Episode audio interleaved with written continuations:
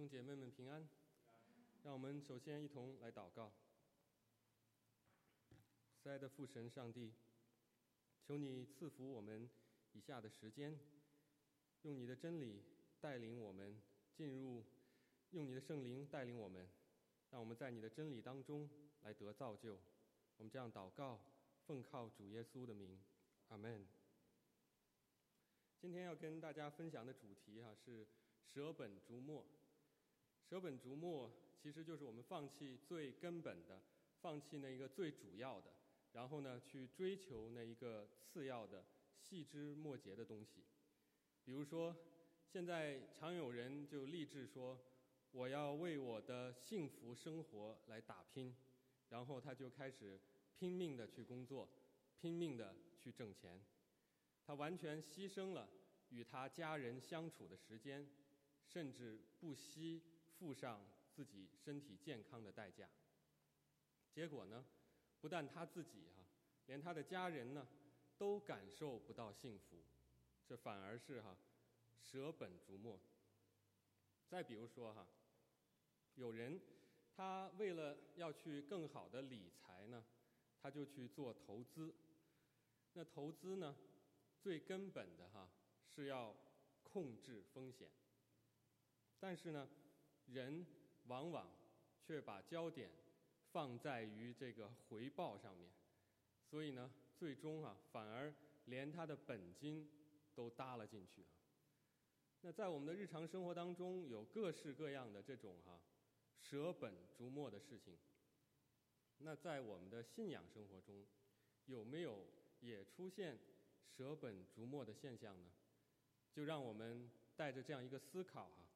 来，一起来看马可福音的这段经文。这段经文就让我们看到耶稣跟法利赛人在马可福音当中所发生的第一次激烈的冲突。当法利赛人和几个文士来到耶稣这里啊，他们看到耶稣他的门徒当中有人没有洗手就吃饭，然后呢？他们就开始指责耶稣。法利赛人是指责他们说不讲卫生吗？其实新冠疫情这几年哈，我们也都很注重要讲究个人卫生，要勤洗手啊。但是法利赛人呢，在这里哈，不是在说他们卫生的问题，其实是在说有关于礼仪的问题。那什么礼仪呢？马可也给我们做了一些解释哈，就是当时的这个法利赛人呢和文士哈，他们遵从很多犹太人的传统，就是在吃饭之前要洗手。那犹太人呢，从古人流传下来的哈，这传统还不止这些哈，还有呢，从这个市场上面回来要好好的洗浴洁净自己。那他们为什么要有这些条例呢哈？因为呢。他们遵从很多哈饮食和生活上的条例，而外邦人呢是没有的，所以呢，他们从来不跟外邦人一起吃饭。不但不一起吃饭，连稍微有一点点的接触哈，他们都会觉得自己被污染了。所以，当法利赛人在市场上逛街的时候，他如果跟这个外邦人擦肩而过哈，他回家第一件事情。就要好好的洗浴啊！如果他在市场上面挑选商品，他拿起了一件东西，那他怎么能确保他拿的这件东西之前没有被外邦人摸过呢？所以回家一定要好好洗浴啊！所以他们遵从很多这样的哈清洁的条例。但是啊，我们要思考他们这些条例从哪里来的呢？实际上哈。都是从神的律法衍生出来的。那既然是这样的话，不如就让我们回到旧约的圣经去看一看啊，到底律法有关于洗手是怎么说的？实际上，在旧约的圣经当中，只有两条明确规定人要洗手的条例哈。第一条就是出自于出埃及记三十章的记载。就是祭司在进入会幕来侍奉之前，要洗手和洗脚。那这个就很明显嘛，这个就是祭司他代表着以色列人全体会众，他要进到神的会幕去服侍了。那当然，首先要清洁自己，要自洁。那第二条呢，就是立位记所记载的，如果人触摸了排泄物，就要洗手。就这两条哈，明确关于洗手的规定。那这法利赛人他们这么多条规定，那到底又是怎么来的呢？那就不得不说到犹太人他们的另外一个口传的传统，Mishna 哈，Mishna 的中文就是米士拿哈。这个词它原文的这个意思哈，字面意思就是重复，指的就是这种口口相传的哈，这样这样的口传的教导。那犹太人呢？这些拉比、这些律法教师哈，他们围绕着神的律法哈，就衍生出来了许许多多的口传的对于律法的解释和教导。那在主后的两百年的时候哈，就有人呢把这些口传的教导全部收集起来哈，记录成书，那一直呢流传到我们今天。所以犹太人他们除了这个旧约的圣经之外呢，他们还有一个经典啊，就是这个 Mishnah。对于犹太人来说呢，他们有书写的律法。那书写的律法哈，就是摩西五经了，就是我们圣经的前五卷书。然后呢，他们还有口传的律法。口传的律法就是犹太人的这一本啊，拉比的这些口传的教导，米士拿。那他们就根据哈律法衍生出来了三种哈洁净的礼仪，三大类，有洗手，就是把手啊完全的浸在水里，一直要浸到手腕，然后呢洗浴，全身的浸在水里，还有洗物，把这个器具浸在水里。当然了，还有很多哈很多细则条例是围绕着这三大类的清洁的条例哈来展开的。那我们想一想啊。你觉得他们衍生出这么些条例来是错误的吗？其实也也没有错啊，因为对于他们来说，在当时他们的那个年代、那个时代哈，这是把他们和外邦人哈区分开来的一个标志，这也是神赐给他们的这样的一个哈洁净的条例。那他们这样做的目的，无非。就是要来哈表达出对上帝的敬畏，表达出对神的敬虔，因为上帝是至高的，是圣洁的，所以来到上帝的面前呢，他们需要来注重自我的清洁，要自洁。所以这些条例本身呢也没有什么太大的问题，问题就在于怎么使用。那我们来看耶稣是怎么回应他们的。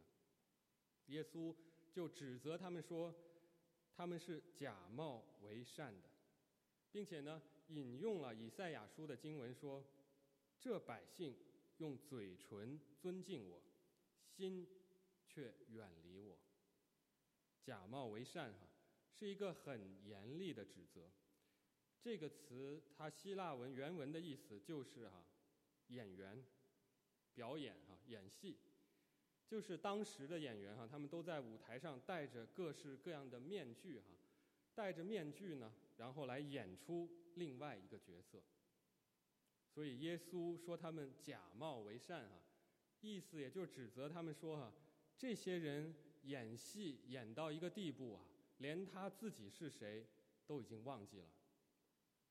而且耶稣说这百姓，他没有说我的百姓。这让我们看到，当他们拘泥于哈某些人的传统，并且呢把这些传统不断的放大哈，放大到跟上帝一样大，甚至呢比上帝都大的时候，结果连上帝都不认识他们了。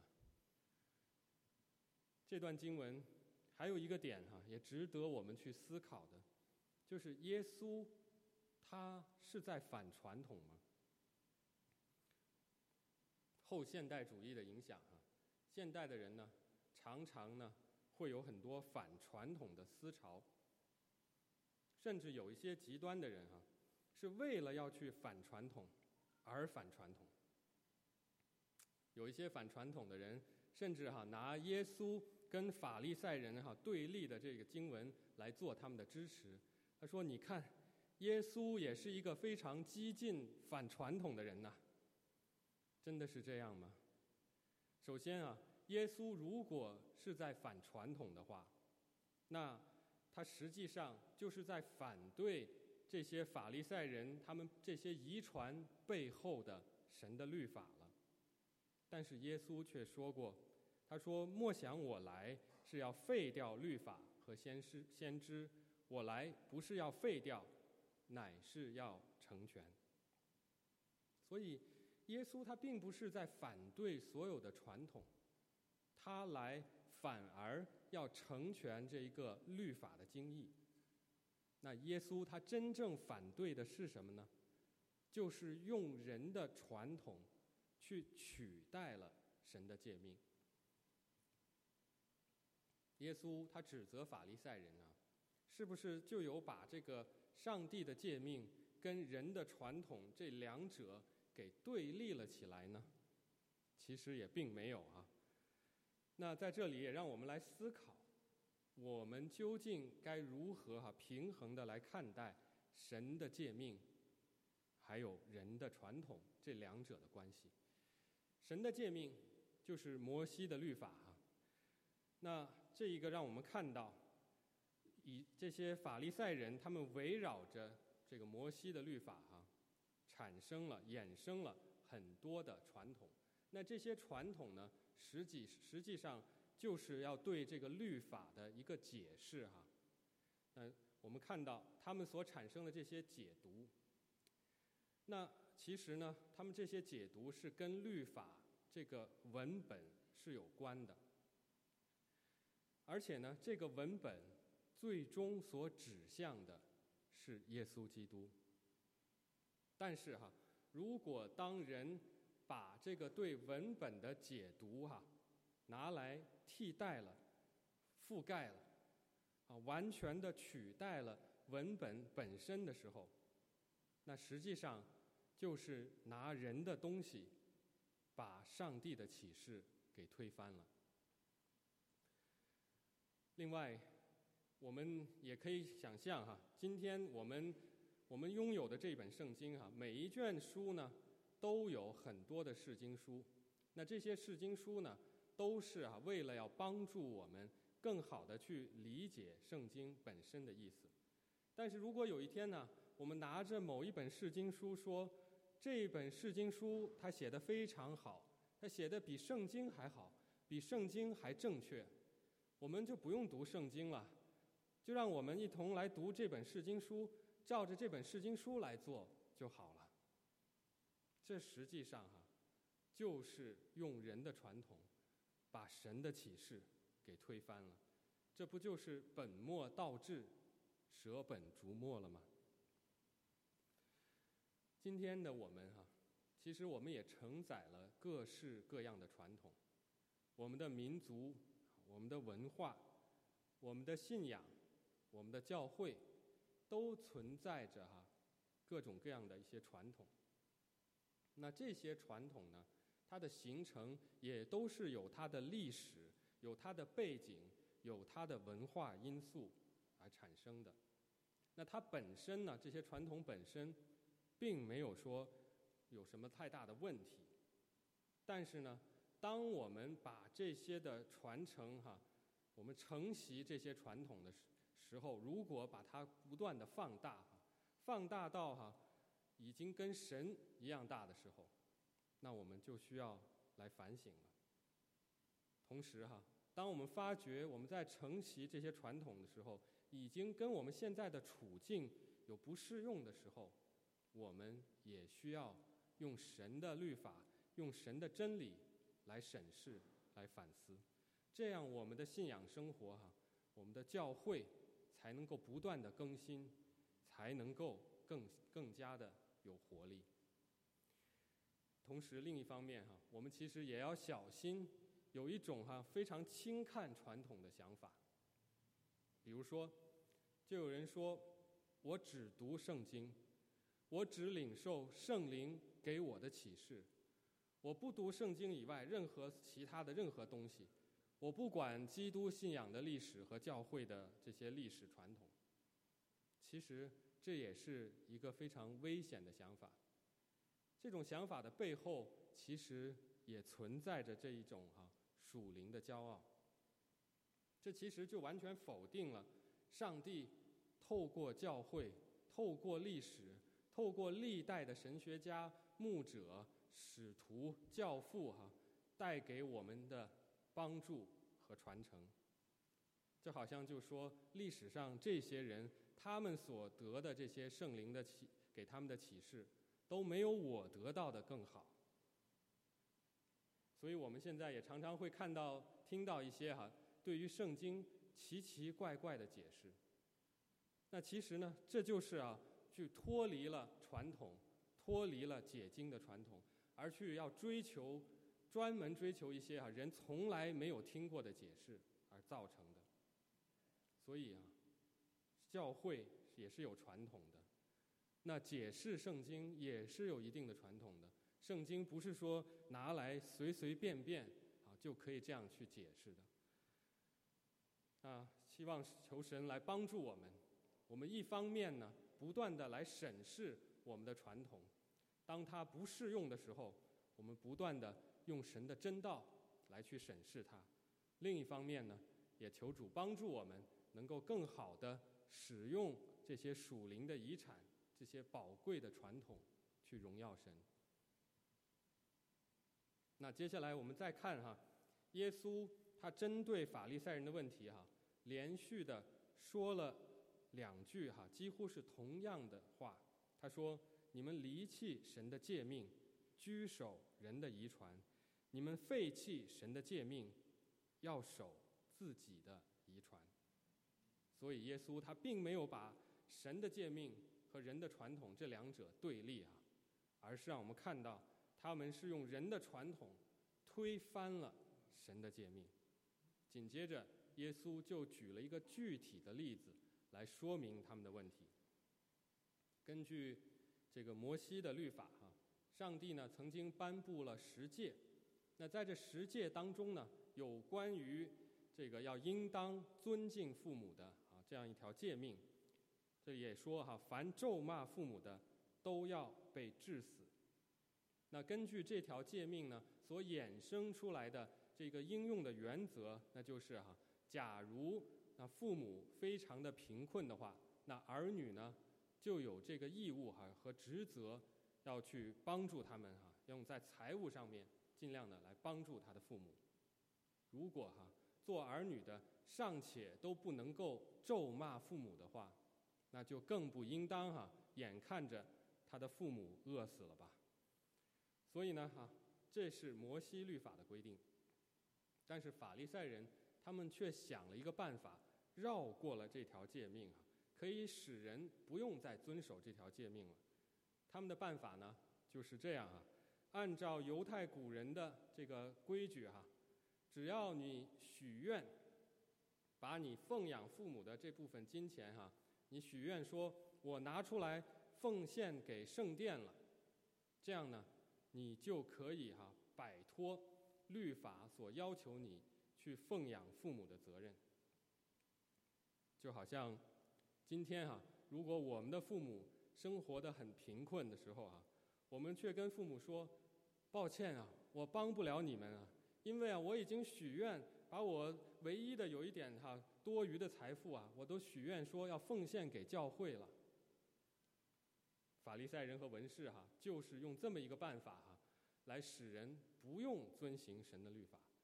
他们表面上呢，好像是在热心的维护律法，实际上却想尽办法哈，要去摆脱、逃脱遵行神的律法。这也就是他们的假冒为善了。耶稣对他们的这一番指责呢，使他们变得哑口无言。转过头来，耶稣又继续的来教导百姓律法的重要的原则啊，这对众人来说是非常重要的，因为这些群众呢，已经受到了很深的法利赛人的这些影响，受到了这些错误的引导，以至于呢，他们的生活的各方面啊，都受到了这些错误的影响。所以，为了要纠正他们这些个行为呢，首先就要改变他们的观念，这样才能够帮助他们啊，能够有正确的行为。所以，耶稣就让他们仔细的听哈，更加的要深刻的去明白。这个错误的根源是什么？只有更正了这个错误的概念哈，才能够彻底的帮助他们。耶稣就指出，什么才是真正使人污秽的东西呢？不是那些食物，也不是那些外在的东西，而是从人里面发出来的污秽，发出来的罪恶，是人心里面的败坏。那在私下的场合，哈，耶稣又进一步的和他的门徒来解释，使人在神面前变得污秽的，是人心里面各式各样的罪恶。耶稣也列举了哈一系列的这些罪恶的表现。这些罪恶的东西哈，就让我们看到，上帝真正强调的这个污秽是容从人的里面发出来的。只有这些东西哈，才能够使人在神面前变得污秽，而正是这些东西需要被洁净，需要被去除。法利赛人啊，他们用有关于洁净和不洁净的这个律法呢，来把人去做区分。麻风病人、罪人、税吏啊。通通的都被他们拒之于门外，而我们稍微的回顾一下马可福音的话，前面的几章哈，我们就不难发现，耶稣所做的这一切，其实都在挑战他们，都在挑战法利赛人啊这种把人分为洁净和不洁净的这样的一种思想。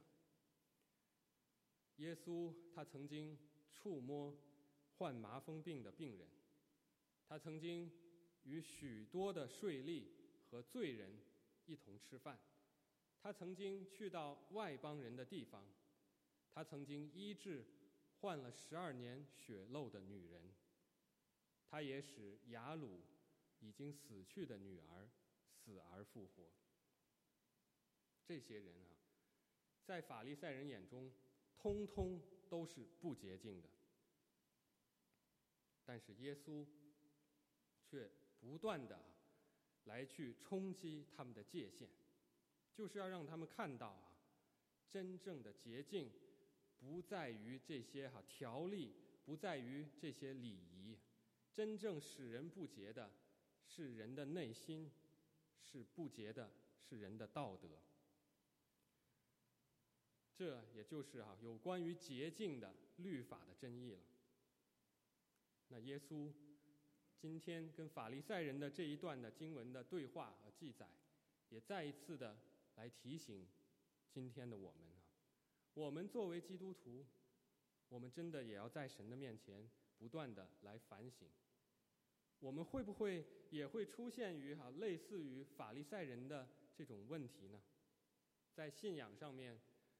出现舍本逐末的现象呢？我们会不会也会像法利赛人那样，内心变得虚伪，在外表上面虽然有敬拜神的行为，但是在心里面却没有敬拜神的真诚呢？耶稣在马太福音当中哈，斥责文士和法利赛人说：“你们这假冒为善的文士。”和法利赛人有祸了，因为你们将薄荷、茴香、芹菜献上十分之一，那律法上更重要的是，就是公义、怜悯、信实，反倒不行了。这更重的是你们当行的，那也是不可不行的。求上帝来帮助我们，不要落入到。文士和法利赛人的光景当中，求主帮助我们，不断的在神的面前来悔改，来反省，靠着神的恩典，活出律法的真意。让我们一同来祷告。主耶稣，我们感谢你亲自的来到这个世界，向我们彰显出律法的真意，也代表我们向天父行出了完全的公义。上帝，你一切的律法都是为了要引导我们来到主你的面前，得着道路、真理和生命。祈求圣灵加力量给我们，使我们靠着主的能力，活出律法的真意。我们这样的祷告，奉靠主耶稣基督的名，阿门。